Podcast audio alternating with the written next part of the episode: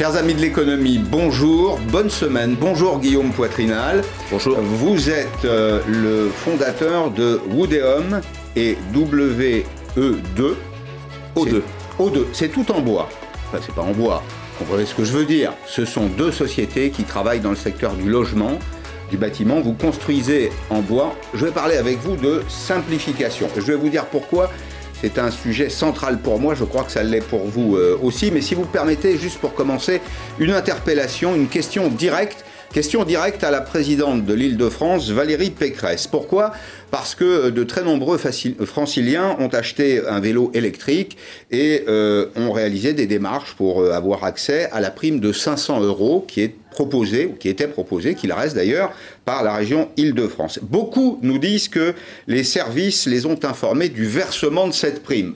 Le problème, c'est que l'argent n'est jamais arrivé sur les, sur les comptes. Ils ne parviennent pas à joindre les services compétents. Alors, c'est ce que j'ai fait de mon côté. J'ai eu ce matin une conversation avec euh, un des responsables de IDF Mobilité qui gère euh, cette politique de soutien euh, au, au, vélo. Alors, il faut dire que la région Île-de-France a été un peu dépassée par son succès. C'est peut-être d'ailleurs le cas dans d'autres régions. 55 000 demandes ont été reçues, c'est-à-dire le double à peu près de ce qui avait été imaginé. 24 000 à ce stade ont été traités.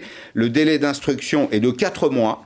Le délai de paiement de 2 semaines patienter, vous serez payé. Mais peut-être qu'on y verra aussi un des impacts de la complexité qui nous intéresse aujourd'hui, Guillaume Poitrinal. Pourquoi je vous, ai demandé de venir? Parce que je pense qu'on est en présence du problème français, enfin en tout cas euh, d'un mal français qui, est qui traîne, qui, qui, est, qui est, récurrent.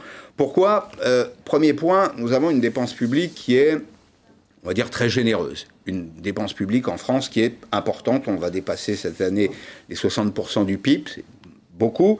Deux, les Français ont souvent le, sentiment que l'argent investi n'arrive pas à leur porte. C'est-à-dire qu'ils ne le voient pas. Ils ont l'impression, à la différence des Suédois par exemple, euh, qui sont très clairs dans ce domaine, que la dépense publique euh, n'arrive pas. Eh bien, ma conviction, c'est que la déperdition, elle se trouve en chemin, notamment dans la complexité. Et franchement, Guillaume Poitrinal, je reçois dans cette émission des chefs d'entreprise, euh, des hauts fonctionnaires, tous me disent à peu près la même chose. C'est curieux d'ailleurs parce qu'il y a d'un côté les victimes, de l'autre côté les bourreaux. Et euh, chacun est à peu près conscient de la situation, chacun fait en tout cas le même diagnostic. Vous m'avez écrit d'ailleurs aujourd'hui sur Twitter, puisque comme chaque matin, je vous ai annoncé le programme de l'émission, et l'un d'entre vous euh, a cette formule que j'ai euh, trouvée sympathique, presque poétique, qui dit Un jour, j'irai vivre en théorie. Euh, parce que là-bas, tout se passe bien. Je vous propose, moi, une formule un petit peu plus personnelle, euh, qui est la suivante. Les lois théoriquement parfaites sont écrites en France par des gens qui ne les appliquent jamais. Vous êtes d'accord avec ça, Guillaume Poitrinal Oui, bien sûr. En hein fait, on, est le pays de la production normative. On est un pays qui adore la loi, la loi bavarde. Mmh. Et c'est assez drôle parce qu'en fait, il y a trois acteurs dans la production d'une loi qui se, qui, se, qui, se, qui se renvoient la balle. Vous avez euh, évidemment le pouvoir politique, mmh. vous avez l'Assemblée nationale et euh, le Sénat, et puis euh, vous avez la haute administration. Et en fait, dans la production d'une loi, quand, je travaillais sur, sur ce sujet de simplification administrative, ils se renvoient tous la balle. Donc en fait, le ministre dit Non, ma loi au début était toute simple, elle était très claire. Elle faisait 35 articles et en fait, elle faisait 4 pages. Une fois passée en fait par les fourches codines hmm. euh, de, du, Parlement, elle, est revenue, elle faisait 252 articles parce qu'on a eu 6000 amendements qui, ont été, qui ont été placés. Hmm. Et puis après, il y a une dernière étape dans la production législative qui est juste l'application, on appelle le décret d'application. Et ça, il n'est pas écrit hmm. par les parlementaires, il est écrit par la haute administration qui, elle, va recoudre encore, elle va resserrer, resserrer les, mailles, du filet. Or, nous avons une particularité par rapport à tous les pays que vous avez décrits, c'est que nous avons les hauts fonctionnaires les plus compétents et les plus, intelligents du monde. Et c'est cette compétence et cette hyper-intelligence qui fait que nous avons un système législatif et réglementaire hyper sophistiqué. Mais je me demande si c'est vraiment une chance finalement d'avoir euh, des fonctionnaires aussi compétents que ça.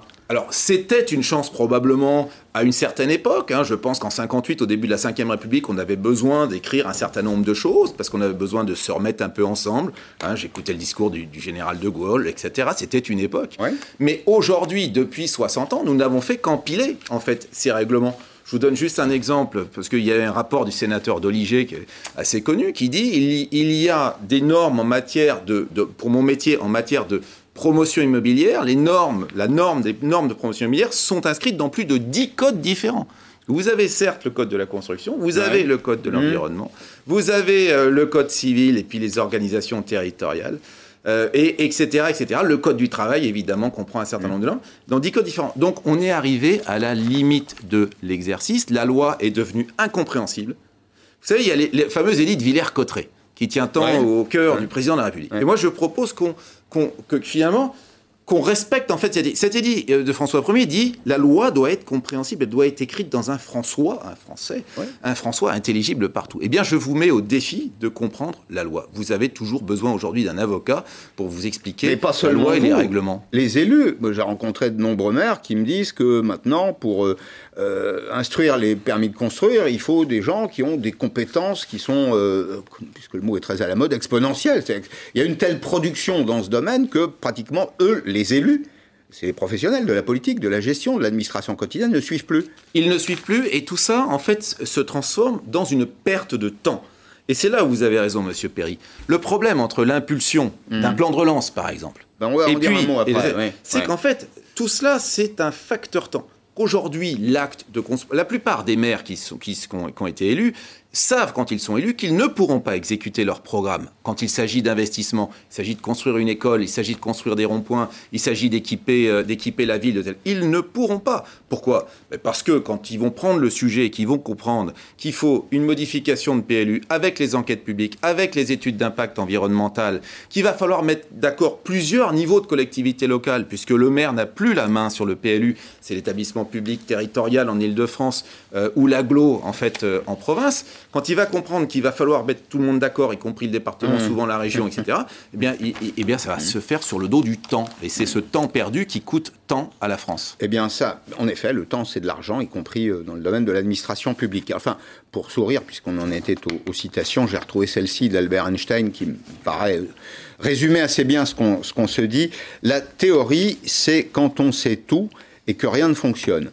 Écoutez bien, la pratique, c'est quand tout fonctionne et que personne ne sait pourquoi.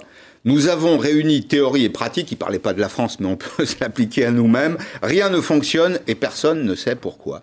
On en est là aujourd'hui. Et c'est vrai que dans le plan de, dans le plan de, relance dont, on va parler, on ne peut pas dire qu'il est suffisamment, enfin, qu'il insuffisamment de, comment dire, euh, de ciment sur le mur, ça tient, quoi. Enfin, je veux dire, c'est un édifice, y compris un édifice budgétaire. ma grande crainte, c'est que euh, précisément, on prenne trop de temps et que finalement on arrose du sable, que euh, ça arrive en pluie fine, euh, que ça passe à travers les, mailles de l'administration, comme vous le dites. Alors il y aura toujours des gens pour nous dire que, par exemple, dans le domaine de la rénovation thermique des écoles, vous savez qu'il y a un plan autour de ça, rénovation thermique des bâtiments publics. Il n'y a pas très longtemps, j'écoutais Eli Cohen, l'économiste qui était chez David Pujadas, et qui disait, mais quand les, les, exécutants vont s'apercevoir qu'il y a des centaines de milliers de normes, des milliers de normes à respecter, il y en a 800 000 en France, ben, ils vont s'apercevoir qu'en réalité, le programme, il est impossible. Et donc, c'est, est-ce que c'est vraiment ce qui, euh, enfin, ce qui alimente le sentiment de l'inefficacité de la dépense publique? Oui, très probablement. Je pense que ce sentiment est justifié. Il est justifié. Là, on va avoir un plan de relance sur l'investissement. Mmh. Euh, l'investissement, c'est pas simple. Quand vous mettez un peu d'argent dans le portefeuille des Français, vous pouvez espérer qu'ils vont consommer. Quand vous dites je vais relancer par l'investissement, l'investissement, c'est lourd, c'est long, mhm. dans le pays dans lequel nous sommes. Je vous donne juste un exemple, le fameux métro du Grand Paris. Métro du Grand Paris. Début du XXe siècle, on fait, euh, je crois, six ou sept lignes du métro parisien. Mhm. Début du XXe siècle, à creuser à la pelle. On les fait en cinq ans. Monsieur Fulgence et Monsieur Bienvenu. D'ailleurs, ils mhm. ont une station de métro. Le métro du Grand Paris dont on parle aujourd'hui, le métro de la, du, Paris métropole, le grand métro du Grand, du grand Paris, ça va être plus de 30 ans. plus de 30 ans. Donc c'est annoncé même quasiment avant la première élection de, Nicolas Sarkozy. Donc euh, vous voyez, on est au troisième président de la République, on n'a toujours pas ouvert la première ligne. Donc euh, euh, nous ne sommes plus dans, dans, le même monde. Mais pourquoi mais, mais, ce n'est pas. Moi, ce que je dis. C'est quoi? Il y a des enquêtes euh, d'utilité publique, il y a des enquêtes de voisinage, il y a. on est d'abord. Pourquoi? Qu'est-ce qu'il explique Un, trop de textes. On est hmm. tout à fait tous d'accord, on vient d'en parler. Hmm. Mais ensuite, trop de décideurs. Trop de décideurs. Il y a beaucoup trop, c'est le fameux millefeuille en fait des collectivités hmm. locales, si vous voulez, où vous vous retrouvez avec beaucoup de décideurs. D'ailleurs, tout à l'heure, vous parliez de Valérie Pécresse. Valérie Pécresse, dans les textes, elle est présidente de la région Île-de-France. Quand vous regardez les choses de très très loin, vous dites le transport, c'est la présidente de la région. C'est la présidente de la région. Sauf que Valérie Pécresse ne dirige pas la RATP, elle ne dirige pas la SNCF non plus pour ce qui, concerne l'Île-de-France. Donc elle ne connaît pas les horaires des trains, quasiment. Euh, elle ne peut pas, elle ne dirige pas les gares, et le fameux métro du Grand Paris lui échappe également. Donc, en fait, vous êtes toujours dans un espèce de marché de dupes, et pour que Valérie Pécresse puisse faire bouger les choses, il faut qu'elle mette autour de la table le préfet euh, de la région, Mmh. peut-être des préfets de département. Il faut qu'elle aille trouver euh, l'État et, et la ministre de, ou le ministre du des, des Transports qui lui assure la tutelle de la SNCF et Mmh. de la RATP. Il faut qu'elle aille trouver ses propres dirigeants de la SNCF et de la RATP parce que ce ne sont même pas des démembrements de l'État, ce sont des établissements publics qui ont leur autonomie. Donc il va falloir mettre tout ce monde-là autour de la table. On va rallonger la table parce qu'il faudra, à mon avis, 25 ou 30 personnes à la fin Mmh. pour se mettre d'accord sur ce qu'il faut faire. Vous prenez un État normal. Je prends l'Allemagne, c'est pas si loin. En Allemagne, vous avez un ministre du Land qui s'occupe des transports. Euh, il va faire une réunion avec quatre ou cinq personnes. Puis ensuite, il va concerter avec les collectivités Alors, locales. Mais je- je comprends la ce que France vous est dites, mais- faite de complexité. C'est inquiétant parce que on voit mal comment détricoter le système là. Vous êtes en train de nous Il faut une grande loi de décentralisation. Il faut ramener le pouvoir au niveau des élus locaux. Alors, Hmm. On a fait les trop grandes régions, etc. Ça pose aussi des problèmes. Mais pour faire très simple, il faut descendre le pouvoir. On a- tout ne peut pas être réglé par Paris. Ça, c'est une, une première évidence. Il faut moins d'élus. Ça, on le sait aussi. Il y a quasiment autant d'élus en France que dans le reste de l'Europe. Donc, il y a- on a beaucoup trop de chefs à plumes, avec beaucoup de plumes, des petits galons, des grands galons. On est beaucoup trop à Ouais. décider. Donc, il faut simplifier ça, mais c'est possible. L'histoire raconte que ça, ça s'est toujours fait au moment de guerre ou de révolution. Il ne faut pas qu'on souhaite ni une guerre ni une révolution Non. pour le faire. Il faut qu'on ait la sagesse de le faire, mais ça ne peut être fait que par le plus haut niveau, c'est-à-dire le président de la République. Il ne faut pas compter sur un ministre de la République, ni même sur le Premier ministre, pour pouvoir réformer et simplifier le pays. C'est juste pas possible. Il y a tellement de choses qui sont interministérielles que seul le pouvoir hyper central peut imposer cette simplification administrative. Écoutez ce que disait hier soir sur cette antenne Renaud Muselier, le, président du Lander PACA. Euh, il était l'invité d'Amélie Carwer dans toute franchise, et c'est un petit extrait qui illustre euh, parfaitement ce que nous évoquons là. Centralisme, suradministration, surréglementation, et surtout, vous allez l'entendre, alors dans des domaines qui sont divers et variés, euh, l'aide à l'agriculture et puis les fonds de développement, le refus de l'administration de coopérer, sa volonté de garder les leviers en main au risque d'affaiblir les politiques publiques. Il y a un État dans l'État, en fait. Donc, quand vous regardez, par exemple, sur les fonds européens qui sont attribués auprès du ministère de l'Emploi, ce qu'on appelle le FSE, ils veulent tout reprendre. Hein ils veulent pas que ce soit les régions qui le traitent. Et on nous explique que c'est la faute de l'Europe, pas de chance. Je suis resté député européen pendant la dernière mandature et j'étais classé dans les trois meilleurs députés européens. Donc quand on dit que c'est la faute de l'Europe, la plupart du temps, c'est la volonté d'un d'un ministère de récupérer les fonds européens à son profit. Pareil pour le FEADER, c'est-à-dire au ministère de l'Agriculture, où là, l'accord qui est passé sur la gestion des fonds euh, euh, FEADER, c'est l'agriculture, euh, par les, les régions, le ministère veut le récupérer au fonds central. Eh bien, et, et au niveau de la santé, c'est exactement pareil. C'est-à-dire que comment on applique ce dispositif Eh bien, on décide d'en haut et puis on en voit. On souriait tous les deux en l'écoutant, mais oui. ça- Non, l'histoire, elle est toute simple. C'est qu'en Ouais. fait, et là, il a raison de parler de l'Europe. Nous avons, nous avions un État hyper centralisateur. Et puis, à un moment donné, cet État, il s'est dissous par le bas dans les collectivités locales, avec plein de niveaux de collectivités locales, et il s'est dissous par le haut dans l'Europe. Donc, en fait, c'est du pouvoir qui a été saupoudré à tous les étages. Et si vous voulez faire quelque chose d'un peu puissant aujourd'hui, vous êtes obligé de mettre tout le monde autour de la table. Il y a trop de monde, ça fait mal à la tête. Alors, dans la gestion de la crise sanitaire, vous êtes chef d'entreprise. Tout le monde est chez vous, d'ailleurs, dans, le, dans les deux entreprises, là, immobilier euh, de particuliers, immobilier de bureau. Tout le monde est revenu ou vous avez encore beaucoup de télétravail? On, on a un petit peu de télétravail, mais euh, on essaye de ramener tout le monde en respectant les gestes barrières. Vous avez masqué Voilà, vos collaborateurs? Ouais. On a la chance d'avoir beaucoup de jeunes. euh, voilà, je fais partie des plus vieux. On essaye de s'adapter Mm. parce que je pense qu'il n'y a pas le choix vis-à-vis de cette crise. Il faut s'adapter. Il est urgent de s'adapter. Je pense que renoncer ou avoir peur ne sont pas des postures qui sont légitimes aujourd'hui. Alors, est-ce que c'est aussi le produit de la suradministration, de la surréglementation? Est-ce qu'on ne va pas trop loin? Je vais poser la question à Denis Jacquet, chef d'entreprise lui aussi. Fermeture des bars, des cafés, des restaurants, des salles de sport. À Marseille, j'ai l'impression que ça nous pend au nez aussi en région parisienne. Euh, est-ce que nous ne sommes pas aux, limites de notre système, Denis Jacquet, d'un système qui est un peu pâteau? On voit quand même l'administration qui ne sait plus vraiment quoi faire et les dégâts, les dégâts économiques pourraient être euh, lourds à porter.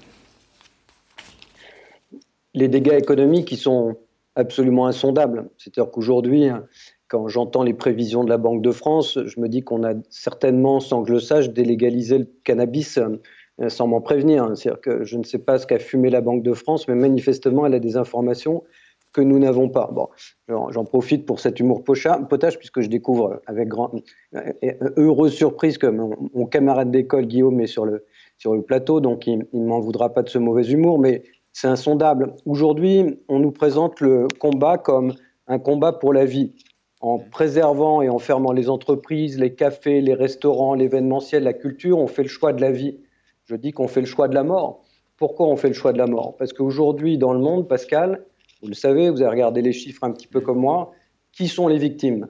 Les plus faibles, les plus pauvres, les minorités, les moins qualifiés, les pays émergents, les associations. C'est aujourd'hui 1,6 milliard millions d'enfants qui n'ont pas pu aller à l'école depuis le mois de mars. Et, 400 millions, 400 millions qui sont privés, je donnais les chiffres sur Twitter ce week-end, 400 millions à peu près qui sont privés du repas quotidien qu'on sert dans les cantines, qui est souvent leur seul repas. Alors évidemment, c'est partout dans le monde. Et on a 70 millions de personnes qui vont basculer dans euh, l'extrême pauvreté. C'est une des conséquences. Mais si j'en reviens euh, à la situation en France, Denis, euh, est-ce que mhm. vous pensez, vous, que les, les, mesures qui sont prises sont le produit de la surréglementation, enfin, l'esprit de précaution poussé à son, à son zénith Et est-ce qu'on peut encore inverser la tendance? On est victime de deux choses. Guillaume et vous, vous rappeliez la centralisation, cet état jacobin, cette arrogance mhm. parisienne, elle est très claire mais c'est surtout l'arrogance tout court. Aujourd'hui, qu'est-ce qu'il suffisait de faire pour tous ceux qui regardent l'international depuis le début, et, pas seulement moi avec mon bouquin sur la, sur la Chine? Les États asiatiques n'ont pratiquement pas changé de stratégie de la semaine à la semaine depuis le début de la crise. Hmm. Résultat, moins de 200 morts à Hong Kong, 2 ou 300 à Taïwan. Shanghai ne porte plus de masque depuis une semaine parce que on repère les gens, on les isole, dès qu'ils sont malades, ils sont aussitôt isolés, et le reste de l'économie continue à fonctionner. Résultat, l'année prochaine, le seul pays qui devrait s'offrir la Banque de France, peut-être, pour contrarier ça, qui va avoir une croissance vraisemblable, c'est la Chine. Donc, on est mmh. il suffisait quoi? Que les Français, au lieu d'être arrogants et nous gouverner par un comité scientifique, réunissent un comité beaucoup plus large, ce que bizarrement a fait Trump d'ailleurs, qu'on accuse toujours d'être le dernier un petit peu lourdeau de la bande. Mais il a dit pourquoi ne pas écouter des économistes, des entrepreneurs, des entrepreneurs sociaux, puisque ça touche la totalité de la société. Écoutons la totalité de la société. Hmm. Et aujourd'hui, on a dit non, on gouverne depuis Paris, on bloque la totalité parce que Paris est malade, la totalité de la France doit tousser, et on a tout bloqué. Donc c'est une arrogance purement parisienne qui n'a pas voulu tenir compte de l'expérience des autres. Merci, merci Denis, merci Denis Jacquet, Denis Jacquet entrepreneur. C'est un coup de gueule que je partage euh, relativement. C'est bah, un coup de gueule qu'on entend euh, aujourd'hui bah, euh, aujourd'hui croître. pourquoi? Parce que finalement, c'est vrai, on a l'impression qu'on a des politiques qui sont terrorisées et, et, que finalement les décisions sont prises par des professeurs de médecine. Un professeur de médecine, ça veut absolument tout faire pour qu'il y ait le minimum de malades et le minimum de morts, à quel que soit le coût. C'est pas là pour prendre de la hauteur. Et ce qu'on voudrait, c'est avoir des politiques qui prennent de la hauteur et qui, quelque part, balancent les plus et les moins. Mais euh, honnêtement, et peut-être même à l'occasion d'un débat, ce qui est vrai aussi, on pourrait rajouter que quand on était euh, confiné, moi je me souviens que j'ai des médecins généralistes qui m'ont dit je suis catastrophé parce que euh, les patients ne viennent plus à moi, ils ont tellement peur qu'ils restent chez eux et donc on n'arrive pas à les soigner. Donc il doit y avoir des morts aussi en, effet collatéral de la surprécaution euh, qu'on ne compte pas en fait dans le, dans le bilan total. Alors attention, c'est pas facile, il faut pas non, plus être donneur de leçons. Le truc, le truc est, quand même, est quand même pas simple. Mais, mais, mais attention à l'économie, attention aux entrepreneurs, attention à ceux qui fournissent de l'emploi. Euh, plus on va, on va se refermer et plus on va avoir des dommages collatéraux et plus on aura de mal à s'en ressortir. Mmh. Sachant que moi, je, pense hein, que le plan de relance, c'est très très bien, mais le plan de relance, c'est de la dette. Alors, c'est de la dette, et puis il y a une question de calendrier qu'on va évoquer, mais avant cela, je voulais qu'on partage ces éléments sur le budget 2021. Alors, il a été posé, il est présenté euh, en ce moment, c'est important parce que c'est notre feuille de route budgétaire pour, euh, pour l'année prochaine. Il a été posé sur la base de plusieurs hypothèses qui peuvent se réaliser ou non d'ailleurs. Ces hypothèses sont les, les suivantes, je les ai résumées ainsi. Hypothèse A, pour 2020, une récession à 10%. Pour 2021, une croissance estimée à 8%. Hypothèse B, et c'est là qu'on aura des choses à dire, le plan de relance est réalisé à 100%.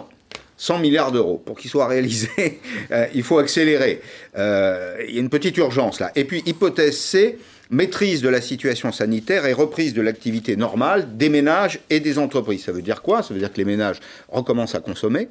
Euh, ça veut dire que le pays n'est pas bouclé, on recommence à consommer dans des conditions normales, enfin, en ayant l'esprit ouvert à la consommation, et les entreprises sont capables d'investir ça fait quand même beaucoup de si, tout ça.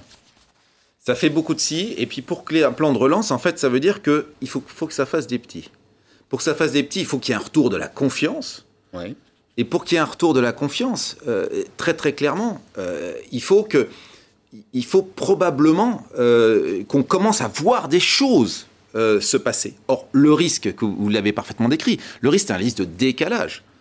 Quand on dit je vais redonner beaucoup d'argent au ministère de la Justice, je vais redonner beaucoup d'argent au ministère de la Culture, je vais donner beaucoup d'argent. D'abord, c'est un choc considérable puisque ces, ministères sont au pain sec depuis des années et des années. Hmm. tout à coup, les gens se retrouvent à la tête d'une somme hmm. absolument considérable. Hmm. Et, un ministre qui se trimballe pas en ville aujourd'hui avec un chèque de 100 millions d'euros, honnêtement, il n'est pas pris au sérieux. Quoi. Donc euh, c'est, on, est aujourd'hui dans cet univers-là. Mais ce qu'il faut... Ils sauront comment le dépenser? Ben, c'est toute la question. C'est toute la question. Parce qu'on est dans un système euh, d'appel d'offres public aujourd'hui. Hein. Une dépense de l'État, c'est d'abord de l'appel d'offres public. Les subventions sont extrêmement réglementées, notamment par l'Europe. Donc euh, une subvention directe euh, à un secteur, etc., c'est extrêmement réglementé. Donc on, se pose... Il y a un peu de mou en ce moment dans ce domaine. On se pose la question. Je pense qu'il fallait le faire, ce plan, ce plan, de, ce plan de mmh. relance. Mais ce qu'il faut surtout aujourd'hui, c'est aider l'entreprise France à travers des baisses de charges, ça, il faut le faire. Il faut aider l'entreprise France à travers des baisses de fiscalité, à mhm. travers euh, euh, probablement un, dialogue social euh, modernisé. Mais dire, en fait, on ne fait plus rien, on ne fait plus aucune réforme dans ce pays et, on, se limite, en fait, à, à abreuver euh, le vieux moteur euh, d'un peu d'un tout petit peu de carburant, euh, dans, de davantage de carburant, le vieux moteur restera le vieux moteur. Et donc il faut l'un et l'autre. Il faut une relance et des réformes pour créer la confiance. Sinon il n'y a pas de confiance. regardons dans, ce domaine. Je voulais qu'on en parle un peu plus tard, mais c'est puisque vous, nous y amenez les, baisses d'impôts. Les baisses d'impôts. Vous savez qu'on se pose des, des questions autour des baisses d'impôts. Là, c'est un peu d'ailleurs comme les dépenses publiques personne ne les voit vraiment. Quoique, on commence à voir, par exemple pour les ménages, la de l'impôt, euh, la taxe d'habitation. Mais les baisses d'impôts 2017-2021, c'est 22 milliards d'euros pour les ménages. Alors vous avez une grande part, c'est 60% au titre de la taxe d'habitation, et vous avez 23,2 pour les entreprises, notamment au titre de l'impôt sur les sociétés. Ce qui n'est pas écrit sur cette infographie, c'est que ça commence à baisser l'an prochain. L'an prochain, c'est pas maintenant. Et c'est maintenant qu'on a besoin de carburant, que les entreprises ont besoin de carburant. Alors, est-ce qu'il aurait été plus efficace, comme le suggère euh, par exemple Xavier Timbaud de l'OFCE ce matin dans les échos, de réduire ou euh, même de supprimer la part patronale des cotisations sociales? Ça a déjà été fait. On a déjà abandonné, l'État a déjà abandonné 4,4 milliards d'euros. Mais est-ce que ça, ça aurait été plus utile tout de suite. Pourquoi? Parce que les, boîtes, et les gens vont très bien comprendre, ceux à qui on s'adresse vont très bien comprendre. Vous avez une espérance de rentrée dans trois mois. Bon, ça vous fait une belle jambe. Si vous n'avez plus d'argent sur le compte, c'est un problème. On peut mourir en bonne santé. C'est ce qui peut se passer avec les entreprises. Vous avez tout à fait raison. En fait, ces charges sociales, elles doivent être assimilées à de l'impôt Elles sont obligatoires, elles doivent être assimilées à de l'impôt. Oui, c'est un Et la grande, la grande erreur française, ça a été de dire non, non, c'est de l'assurance sociale. L'assurance sociale, c'est de la le CICE, son problème du CICE, c'est qu'en fait, il n'avait pas un effet direct. C'est-à-dire qu'en fait, on vous économisait du futur impôt l'année suivante. Il faut que ce soit au cul du camion, monsieur Perry. Pour que ça ait un effet, il faut que ce soit absolument immédiat. Et il faut dire, et il faut dire à tous les Français, on continue de réformer ce pays. Parce que les Français ne s'y trompent pas. Tout ce qu'on a dit sur la complexité administrative, tout, tout, ce qu'on a dit sur le déficit public, les Français savent très bien que le déficit public, c'est de la dette, que les enfants devront rembourser cette dette. Et donc, si, quelque part, et c'est bien beau de dire on va faire de l'investissement, ils profiteront de ces investissements. D'ailleurs, il faudrait faire de l'investissement, davantage, euh, sur le train. C'est 4% de la dépense publique, hein, l'investissement. Donc, c'est, ça tangente vers le zéro. Mais, voilà, mais il faudrait faire de l'investissement. Mais surtout, il faut que nous nous remettions en question, que nous remettions en question notre organisation pour simplifier euh, nos processus et puis aider nos entreprises à mmh. être plus performantes sur la scène européenne. Alors, je vous arrête parce qu'on va regarder ensemble euh, un petit montage qui va nous rafraîchir la, mémoire. On, évoque, vous et moi, la question de la simplification. Eh bien, on n'est pas les premiers. La simplification, c'est un tube éternel en France. On en parle depuis longtemps. Écoutez euh, ces quelques éléments. Ça va de Raymond Barre à Jean Castex. La simplification et la déconcentration accrue Enfin, répondre aux besoins de liberté en allégeant les formalités et les paperasses bureaucratiques. Simplifier notre organisation territoriale, trop lourde, trop compliquée. Simplifier l'organisation territoriale. Nous avons fait le choix de simplifier et d'alléger cela. Nous allons faire un choc de simplification. Vrai. 320 mesures de simplification ont été engagées. Et ce sera, croyez-moi, l'élément le plus efficace de simplification de notre action publique. Grâce à la simplification des normes et des procédures. Beaucoup, vous le savez, de mesures de simplification. Bon, il y a un choc du vocabulaire. Hein à défaut de choc de. Bien sûr. Et là, vous avez raison. C'est que c'est donc pas une question d'ambition politique. Elle est là, l'ambition politique. Hmm. Est-ce que c'est une question de suffrage et, et, de soutien populaire? Mais non tous les gens sont pour la simplification. Mmh. Tous les gens. Il n'y a pas une manifestation pour la complexité administrative. Ça n'existe pas. Il n'y a pas de soutien populaire à la complexité administrative. Ça n'existe pas. Donc, qu'est-ce mmh. qui manque? De la méthode, c'est tout, et de la consistance. Alors, qu'est-ce qu'il faut faire? Concrètement, qu'est-ce qu'il faut faire mhm. Il faut faire une cellule à l'Élysée. Ça peut être qu'à l'Élysée. Pourquoi? Parce que moi, je l'ai vu à l'époque de Mandon et du choc de simplification. Très, très vite, vous êtes dans l'interministériel. Donc, ça devient très compliqué parce que vous avez besoin de mettre d'accord, monsieur le ministère de l'Intérieur, avec l'écologie et l'écologie euh, avec, euh, avec l'agriculteur ou l'industrie mhm. ou, mhm. l'économie et les finances parce qu'il y, a Bercy est partout. De toute façon, Bercy est partout. Donc, vous avez besoin d'une cellule, honnêtement, de gens qualifiés, de gens de terrain, pragmatiques qui mettent ensemble des chefs d'entreprise, des hauts fonctionnaires, des fonctionnaires des, collectivités locales, c'est-à-dire tous ceux qui, quelque part, subissent mmh. la complexité administrative. Vous simplifiez le stock, vous limitez la complexité autant que possible dans le flux euh, de production mmh. législative, mais surtout, et c'est ça que nous n'avons pas fait, vous désignez des responsables dans l'administration pour mener à bien ces réformes de simplification, c'est-à-dire en fait faire entrer dans le droit positif ce que vous proposez, et ça on l'a pas fait. Nous n'avions pas de nom de responsable, mhm. donc en fait il y a beaucoup de, projets qui se sont perdus ensuite dans les limbes. Parce que vous avez livré vous de nombreuses recommandations. Oui, 350, 350. Il était ministre, il y en a, un socialiste. Thierry absolument, il y en a 200 qui sont à peu près dans le droit mhm. positif. Pendant ce temps-là, on a continué à complexifier à côté. Et puis, ultimement, vous demandez à un cabinet tiers de venir mesurer, produire un rapport annuel type Cour des comptes sur là où nous en sommes. C'est-à-dire que nous n'avons eu ni de reporting sur ce que nous faisions, ni de responsables désignés. Mmh. Donc c'est resté eh très en amont et c'était la raison d'un certain échec, même si je pense qu'on a bien poussé quand même. Eh bien moi je, pense que l'échec relatif de la dépense publique, c'est ça, c'est la complexité. On dépense beaucoup d'argent en France. Et euh, souvent, cet argent, euh, il n'arrive pas euh, à terme, il n'arrive pas à financer les projets, il est perdu en cours de route. Il est utile de rappeler, comme vous le faisiez tout à l'heure, que sur un chantier, plus on prend du temps, plus on consomme du cash. Et au fond, on met beaucoup d'argent à arroser du sable dans ce domaine. Et puis, il y a un dernier élément sur lequel je veux vous entendre, parce que ça fera le lien avec Christiane Lambert, la présidente de la FNSEA, que je vais, recevoir dans quelques minutes. Les conventions citoyennes. Est-ce que ça n'ajoute pas de la confusion à la complexité. Alors, comme nous n'avions pas assez de décideurs politiques et administratifs, on nous est allé chercher maintenant les citoyens. C'est ça. les citoyens décideurs. Donc voilà, tout ça, je pense qu'il y a un petit élément de démagogie, euh, de démagogie là-dedans, mais c'est probablement une manière, probablement de, de nos politiques parisiens de dire je vais me mettre à l'écoute des territoires. Très franchement, euh, s'ils veulent se mettre à l'écoute des territoires, euh, je pense que le plus simple, c'est d'écouter euh, nos élus locaux, c'est d'aller à la rencontre euh, des entreprises. Voilà, mais après, chacun son métier.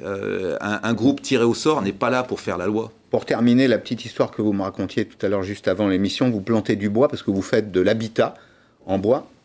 Oui, alors c'est très drôle, je me suis aperçu qu'en fait, aujourd'hui en France, vous savez, tout le monde vous dit il faut planter, planter, planter, Mmh. et puis Air France dit comment on va planter. Bon. Sachez que maintenant, depuis 2016 en France, si vous plantez un, jardin de plus de 5000 mètres carrés, 5000, un demi-hectare de bois, eh bien, vous devez faire une enquête environnementale simplifiée. Et si le préfet euh, ne vous dit pas que, ça va, au bout de 35 jours, même s'il ne dit rien, parce qu'il y a le Covid, parce qu'il est parti en vacances, etc., eh votre demande est refusée et vous passez dans la grande étude d'impact environnemental d'un an euh, pour savoir si oui ou non Ben vous voilà. pouvez planter quelques arbres au fond de votre jardin. C'est la France. Illustration. Merci beaucoup euh, Guillaume Poitrial. Merci d'être venu dans Périscope. Dans un petit instant, Christiane Lambert, la présidente de la FNSEA. Je vais lui demander comment vont nos paysans parce qu'on en a besoin. Euh, on s'interrogera aussi sur les circuits de distribution et bien sûr sur la question de la complexité qui a changé la vie des agriculteurs et pas nécessairement dans le bon sens. A tout de suite.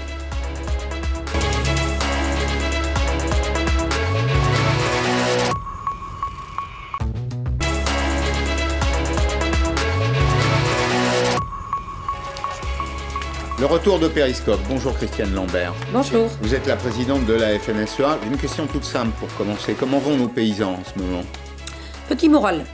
Petit moral parce que la sécheresse a touché énormément de départements. Euh, nos céréaliers ont vu leur rendement baisser de moins 25 à moins 30%, voire plus. Euh, dans l'est de la France, euh, ils viennent seulement d'avoir 30 mm alors qu'ils avaient eu 5 mm en juillet, 5 mm en août et des températures caniculaires. Donc c'est le climat a été vraiment compliqué Regardez à la gérer carte cette année. Voilà. Regardez la carte. Donc, vous, avez euh, une France, vous avez une France en trois parties. Il y a, il y a un gros tiers, peut-être même un peu plus, oui, à, à- à l'est et au, au centre. Alors, ce qui est en rouge, c'est sécheresse extrême. Ce qui est en orange et en jaune, c'est une euh, sécheresse euh, relative. Finalement, il y, a, il y a peu du territoire qui a été épargné par la sécheresse. Et on voit, par exemple, là, quand on connaît un peu la carte de France des céréaliers, il y a la Brie, il y a la Beauce, euh, il y a les régions de l'Est. euh, Il y a- etc. il y a la Marne, il y a le Grand Marne, Est, la. Lorraine, Bon, ça, ça fait une partie du pays, là, dans lequel les rendements ne seront pas au rendez-vous Tout à fait. Et pour certains départements, c'est la troisième année de sécheresse, comme c'est le cas dans le Grand Est, euh, par exemple. Euh, donc, une base de rendement, on est passé en dessous des 30 millions de tonnes, ce qui est un chiffre euh, très symbolique. Et on a aujourd'hui des agriculteurs céréaliers qui connaissent de vraies difficultés de trésorerie et de revenus. Et donc, nous demandons au gouvernement un accompagnement pour ceux qui ont le plus souffert. Mais vous l'avez ou pas? On le demande. On l'a pas encore. Ouais. Nous sommes Vous en êtes train- entrepreneur, non? Oui, mais Oui. quand il y a des sécheresses aussi graves, personne ne peut résister, surtout avec une concurrence exacerbée euh, comme nous le connaissons sur euh, les céréales. Les céréales sont au cours mondial. Quand la Russie va bien, comme en ce moment, Oui. tous les autres continents ont augmenté leur production, n'ont Mhm. pas eu de sécheresse. Il n'y a que l'Europe qui subit cette sécheresse. Donc, euh, si en plus de rendement en délicatesse, on a euh, une concurrence mondiale très forte, il faut un coup de pouce euh, de l'État pour accompagner ces situations très, très, très dégradées. Je voulais qu'on fasse le tour des, des secteurs. Il y, a les, il y a les céréales, on dira deux mots de, de l'élevage. C'est votre activité personnelle d'ailleurs, euh, l'élevage. Puis il y a aussi les fruits et légumes. Je, je reçois de nombreux messages de responsables syndicaux, de dirigeants de coopératives qui me disent il nous manque de la main-d'œuvre. On n'a pas de main-d'œuvre, on a des fruits qui restent sur les arbres, on a du mal à aller chercher nos légumes. Vrai ou faux C'est vrai. C'est. La France euh, euh, signe, les, employeurs agricoles français signent chaque année euh, 960 000 contrats, mais nous manquons de main-d'œuvre. Nous avons des postes non pourvus.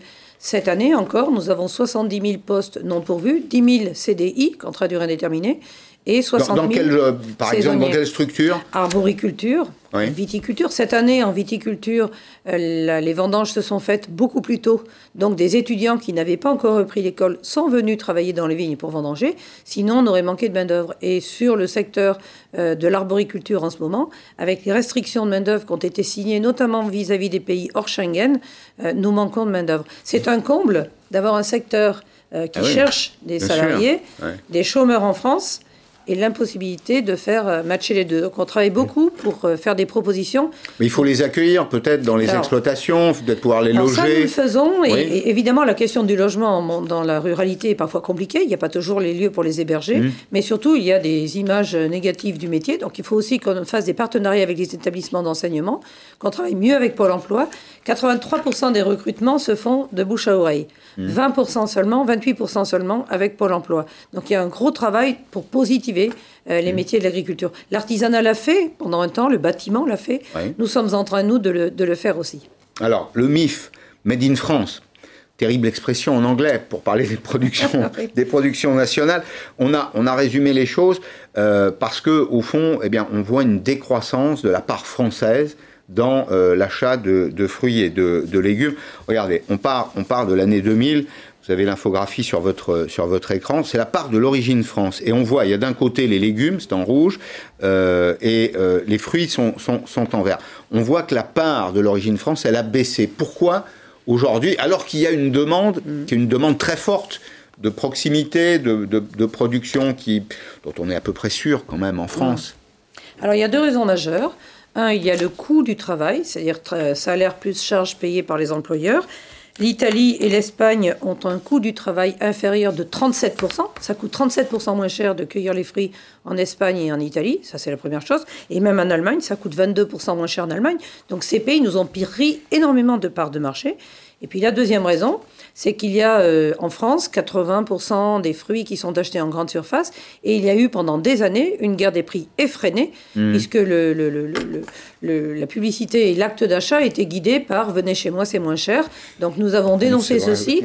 Mais si on Mhm. continue comme ça et vos courbes vers la baisse, c'est ce qu'ont écrit les sénateurs dans un récent rapport sénatorial, la France sera importatrice nette de son alimentation en 2023. On importe aujourd'hui plus d'alimentation qu'on en exporte dans certains secteurs. C'est un comble. Et la semaine dernière, à Rennes, le ministre de l'Agriculture a entendu du président de la Chambre d'agriculture de Bretagne, confirmé par le président de la région Bretagne, Loïc Chenet-Girard. Il y a 10 ans, la Bretagne produisait 6 millions de poulets. Elle n'en produit plus que 3 millions. On a perdu la moitié de la production. On mange plus de Mais- poulets. mais on en consomme mais- plus, oui. Mais ils viennent d'Ukraine, de Pologne et de pays qui ont mis en place des bâtiments euh, XXL, alors que chez nous, quand un Mmh. jeune agriculteur veut implanter un poulailler, il y a tout de suite une association hostile. Et puis, on a aussi euh, les acheteurs dans la restauration collective, notamment euh, les cantines sous responsabilité, euh, lycées, écoles. des collectivités. Des collectivités, sûr. prisons, Mmh. santé, qui cherchent toujours le produit le moins cher.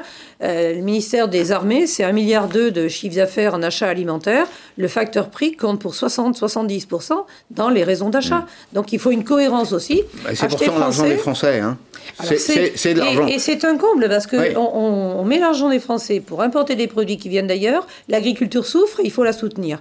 Euh, charité bien ordonnée commence par soi-même. Si les Américains ont mis, Ouais. ont mis en place le Buy Act, Mm. c'est pour soutenir leur Mm. activité agricole. Ils ont mis en place des food stamps, des timbres alimentaires. Ouais. Ils ont mis en place le, le Buy Act qui dit on va prioriser les produits français. Alors, il y a une part, oui, Nous l'avons fait Ouais. pendant le confinement. Oui. C'est-à-dire que pendant le confinement, à la fois l'État et les conseils régionaux ont privilégié les produits français. Moi, je souhaite que ça puisse se faire. Puisque les Français, en plus, maintenant, veulent plus de produits de proximité, il faut vraiment qu'on simplifie un certain nombre de normes qui ont été faites au moment où il n'y avait pas ces questions-là pour pouvoir acheter davantage de produits français. Vous avez entendu la première partie de l'émission, Oui. avec Guillaume Poitrinal, la complexité. S'il y a bien un secteur dans lequel euh, l'activité s'est complexifiée, alors, pour de bonnes raisons parfois, parce qu'il faut protéger euh, la santé euh, des consommateurs, il faut protéger l'environnement, mais s'il y a un domaine dans lequel il y a une suradministration, une surcomplexité aujourd'hui, c'est le vôtre. Oui, parce que l'agriculture, c'est une activité du vivant, c'est une activité de grands espaces. Il y a des règles à respecter en matière environnementale, en matière de biodiversité. C'est normal que nous respections ces règles-là. Simplement, la façon de construire les dossiers est devenue extraordinairement compliquée. Quand on voit qu'il faut 6-7 ans pour faire sortir un projet de méthanisation de terre, euh, il faut 3 ans pour obtenir un permis de construire quand il y a euh, autorisation d'exploiter en, élevage, euh, ça dissuade les agriculteurs. J'ai un collègue en Poitou-Charentes qui est euh, sur un projet de création de réserves d'eau alors que les sécheresses s'accumulent, vous l'avez dit, Ouais. depuis 15 ans. Mhm. Il a commencé, il avait 40 ans, il a 55 Mais ans. qu'est- qu'est-ce qui s'y oppose là? C'est l'administration qui il- répond pas C'est Alors, bon, il y a beaucoup de lenteur dans les administrations, Mmh. parce qu'il y a aussi beaucoup de militance dans certaines administrations, centrales et décentralisées. C'est une réalité. Mmh. On a des fonctionnaires qui sont contre l'irrigation par principe, sans même regarder si elle est en zone sèche, où est-ce qu'on prend l'eau, etc. Et puis, il y a eu aussi une forte complexification des dossiers à, à conduire. Donc, le tout ajouté, euh, ça rend les, les projets de réserve d'eau bien difficiles. Le président de la République s'était engagé 4-5 jours avant le premier tour de son élection à faciliter les choses. Malheureusement, euh, depuis qu'il est président, nous avons réussi à sortir moins de 10 projets euh, d'irrigation, alors que les sécheresses se multiplient chaque année. Donc je pense qu'il faut changer de braquet. Vous savez, l'Espagne stocke euh, 25% de l'eau de pluie qui tombe du ciel, la France en stocke 1,7%. Et sur les dix dernières années, les pays européens ont augmenté de 13% l'eau stockée.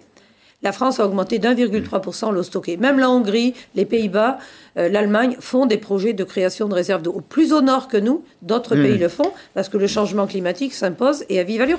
Et quand même, cette eau-là, elle est faite pour produire l'alimentation. C'est pas l'eau de loisir, c'est de l'eau de production alimentaire. Est-ce que la, la- la guerre des prix, vous la sentez, puisque vous l'évoquiez Est-ce qu'elle se sent ou est-ce que, je reçois ici aussi des dirigeants de la grande distribution, encore quelques jours, eux me disent on fait tout pour euh, partager le prix, pour qu'une une part significative du prix euh, aille vers le producteur. Vrai ou, ou- ou Alors, non? il faut faire la part des choses. Pendant le confinement, ils ont joué le jeu sur l'approvisionnement français, c'est vrai. Ah, Parce qu'ils n'avaient pas le choix, peut-être. Oui, non? en même temps, ils ont bien profité de l'augmentation du volume de vente dans leurs magasins. Donc, ils s'en sont très bien sortis. Ils ont augmenté le drive, le click and collect, etc. Oui. Mmh. Aujourd'hui, c'est la rentrée. Chacun se positionne pour attirer les consommateurs. Le premier d'entre eux, que j'ai écouté euh, samedi à la radio, euh, dit non, non, non, c'est pas vrai, il n'y a pas de guerre des prix. Pas nous raconter d'histoire non plus. Euh, on sait très bien que dans les Mmh. boxes de négociation, les discussions sont vives. Alors après, il dit oui, mais moi, j'ai pas de problème avec les agriculteurs. Ce sont les industriels. Mais nous, nous savons qu'il met la pression sur un certain nombre d'industriels. Nous le savons. Et il essaye de dévier en disant Ah, mais moi, je ne suis pas le sujet, le sujet, c'est la PAC. Alors, monsieur Michel-Édouard Leclerc, sur le sujet des prix agricoles, quand vous vous adressez aux producteurs de fruits, aux producteurs de légumes, ce n'est pas un sujet de politique agricole commune. Eux, ils n'ont pas d'aide PAC. Donc, il ne faut pas essayer de dévier ou de tromper l'ennemi. Je crois qu'il y a encore aujourd'hui une guerre forte à celui qui gagnera des parts de marché. On les voit se challenger les uns les autres. Ils se battent, oui. Ils Mmh. se battent. Certes, ouais. l'approvisionnement français est plus important qu'auparavant, c'est bien, mais il faut que les prix suivent. Et dans certains secteurs, euh, c'est difficile. Moi, j'ai des industriels laitiers qui m'ont appelé euh, il y a une dizaine de jours en me disant on me propose des enchères descendantes. On me dit signez-moi hein signez-moi que vous avez garanti le prix au producteur et après, moi, je vous paye ce que je veux. C'est-à-dire que ces pratiques-là, elles existent aussi. Alors bien sûr, les industriels ne peuvent pas le révéler, sinon ils sont déréférencés. Donc c'est je suis dans mon rôle quand moi je le dis. Parce qu'à titre personnel, je n'ai pas d'affaires commerciales à faire en direct avec eux. Après, ils peuvent dire que je ne représente pas les agriculteurs. je dis à Monsieur Leclerc que lui ne représente pas les distributeurs, mais moi je représente 55% des agriculteurs. Ce que vous dites, en fait, c'est qu'il y a un effet de cascade. La distribution fait pression sur les industriels qui font pression sur vous, Exactement. Alors que la loi... fournisseurs de matières premières. Alors Donc la, le- la loi, finalement, la loi Egalim, Elle, elle a produit des effets dans certains secteurs. Elle a produit des effets sur le lait. Mhm. Elle a produit des effets parce qu'aujourd'hui, des agriculteurs, dans mon groupement par exemple, peuvent signer des contrats basés pour 50% sur le coût de production des animaux. C'est l'esprit de la loi alimentation. Elle a produit ses effets quand il a fallu renégocier le prix du porc après les fortes hausses il y a un an et demi. En viande bovine, il y a aussi des contrats qui sont signés sur la base coût de production, mais on voit bien que dans d'autres domaines, c'est plus lent à venir. Mhm. Et puis c'est assez sournois parce qu'après, on, on voit très bien que euh, sur les offres promotionnelles, ils n'ont plus le droit de faire de, de, de- de- de braderie, notamment sur les promotions. Donc c'est des tickets à mettre sur la carte de fidélité. Ils contournent beaucoup Mhm. tous les dispositifs qui ont été construits. D'où notre vigilance absolue. Alors, qu'est-ce qui décide les, les consommateurs? Quels sont les critères d'achat? Puisqu'on parle d'alimentation, il y a la saisonnalité, l'origine, on les a classés, saisonnalité, origine, l'aspect visuel. Mhm. L'aspect visuel, c'est peut-être la fraîcheur, c'est un- Ouais. une formule pour parler de la, la fraîcheur. Le prix, bien sûr, les labels et les euh, logos. Il y a juste euh, un, un dernier point sur lequel je voudrais qu'on échange, c'est les conventions citoyennes. Qu'est-ce que vous en pensez, vous? On peut se poser la question de façon très directe connais un petit peu votre activité, je sais qu'elle est complexe. Mm. Aujourd'hui, les paysans sont des ingénieurs du vivant. Est-ce qu'il n'y a pas une certaine forme parfois d'incompétence populaire à juger le travail de la terre qui est complexe quand il s'agit d'ailleurs autant de la production de céréales, de fruits et légumes ou de l'élevage? Qu'on parle de l'agriculture et qu'on dialogue, oui.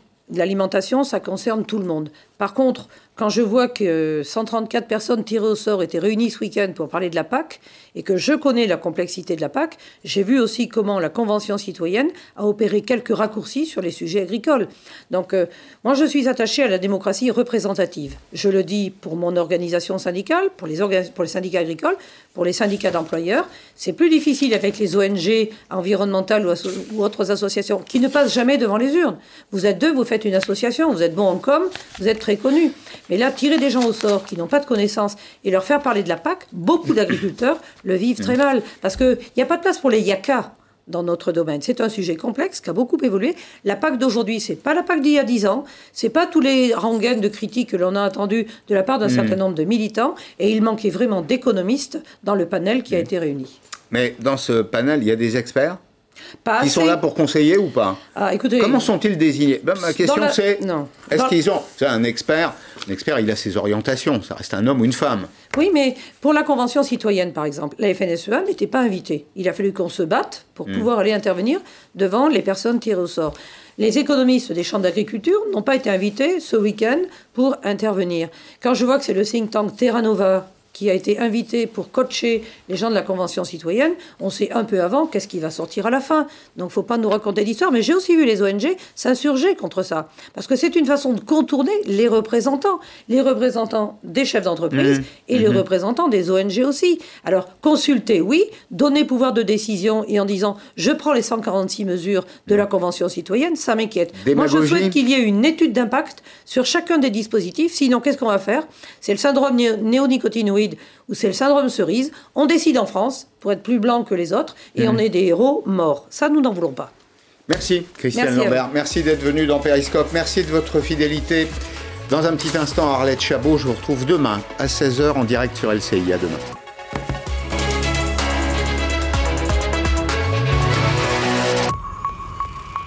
Vous savez